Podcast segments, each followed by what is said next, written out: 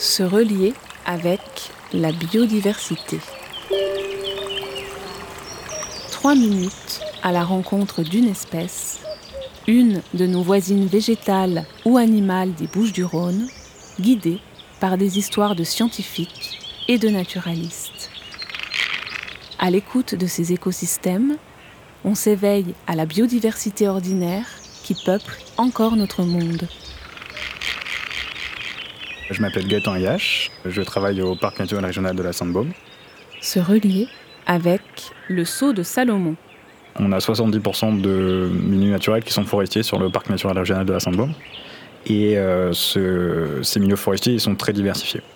Au milieu de ça, on a une forêt euh, qu'on appelle une hêtraie, donc qui est composée euh, de hêtres. Et le hêtre, généralement, on ne le trouve pas euh, en Provence, on le trouve plus au nord, là où il va faire assez frais et humide. Et donc la hêtraie qu'on a à Plandos Sainte-Baume, c'est une hêtraie relique de l'ère glaciaire, qui en fait a réussi à rester à cet endroit-là à cause du versant nord de la Sainte-Baume, qui lui permet d'avoir de l'ombre et du frais, de l'humidité. Donc on va avoir des très très gros arbres donc on a plein d'espèces qui vont dépendre de ces gros arbres, de ces vieux arbres. Euh, on a le, lys martagon ou le saut de Salomon par exemple, qui, euh, qui est présent. Donc une plante qui apprécie les milieux frais et humides forestiers et qui est euh, assez emblématique de, la Sainte-Baume. Le saut de Salomon, c'est une espèce donc de plante qui est annuelle, qui va fonctionner donc sur un rhizome. Un rhizome, en fait, c'est une racine d'où va partir chaque année la, la plante donc en fait, la partie euh, visible de la plante, euh, la partie aérienne va mourir, mais le rhizome, lui, va rester, euh, va rester en terre. Comme un genre de tubercule de pomme de terre, par exemple, qu'on ne verrait pas, mais pourtant, il est toujours en train de vivre sous terre. Et donc, il va faire une, tige qui va faire environ 20-30 cm de haut, donc qui va croître vers le haut et qui va après retomber vers le sol. Le long de cette tige, on a comme des feuilles de muguet qui vont se développer, qui vont être grandes au début et de plus en plus petites quand on arrive vers la fin de la tige. Et sous la tige, on va avoir des petits bouquets de fleurs blanches qui vont, euh, qui vont être présentes.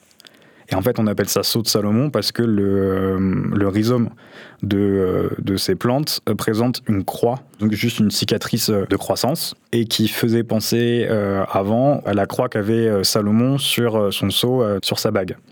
Et la légende raconte qu'il euh, utilisait cette bague et ce sceau pour euh, invoquer les, les esprits euh, de la terre et les démons pour, pour en faire ce qu'il voulait. Et en fait, ça rappelle aussi que la Sainte-Baume, c'est un lieu de culte et c'est un lieu de mythe et légende depuis la, la, nuit des temps. Et ce côté sacré, c'est un peu perduré tout au long de, tout au long de l'histoire. En Sainte-Baume, c'est un peu un rendez-vous euh, où en fait c'est des marqueurs euh, du printemps. Ça montre que le temps passe. C'est un peu comme ça que je, que je vois le truc. Où euh, bah, ça y est, c'est la saison des, des, du saut de Salomon, plutôt que de dire que c'est le printemps. Et c'est comme ça que je le vois, où quand je vais me balader dans la forêt, je fais bah, ça y est, c'est les sauts de Salomon sont sortis. Il y a quelque chose d'intéressant, c'est que comme je l'ai dit, c'est une plante rhizomateuse, donc il y a un rhizome et qui va avoir une capacité de dispersion assez limitée. Le saut de Salomon, lui, euh, sa graine, elle va tomber au sol euh, à ses pieds quasiment. Et euh, donc, s'il ne se multiplie pas par une graine, il y a son rhizome aussi qui va se développer tout doucement et qui va après former d'autres tiges. Le, truc, c'est que c'est très très lent et que cette plante, du coup, elle est utilisée pour marquer l'ancienneté des forêts. Donc si elle est présente, ça nous indique que c'est une forêt qui est très vieille, parce que si elle est présente à un endroit, c'est-à-dire qu'elle a mis beaucoup de temps pour arriver et beaucoup de temps pour se développer. Et donc de, trouver du saut de Salomon dans la forêt de la Sainte-Baume, c'est tout à fait logique, parce que donc c'est une, plante qui met beaucoup de temps pour arriver et qui montre que la forêt de la Sainte-Baume est très très vieille.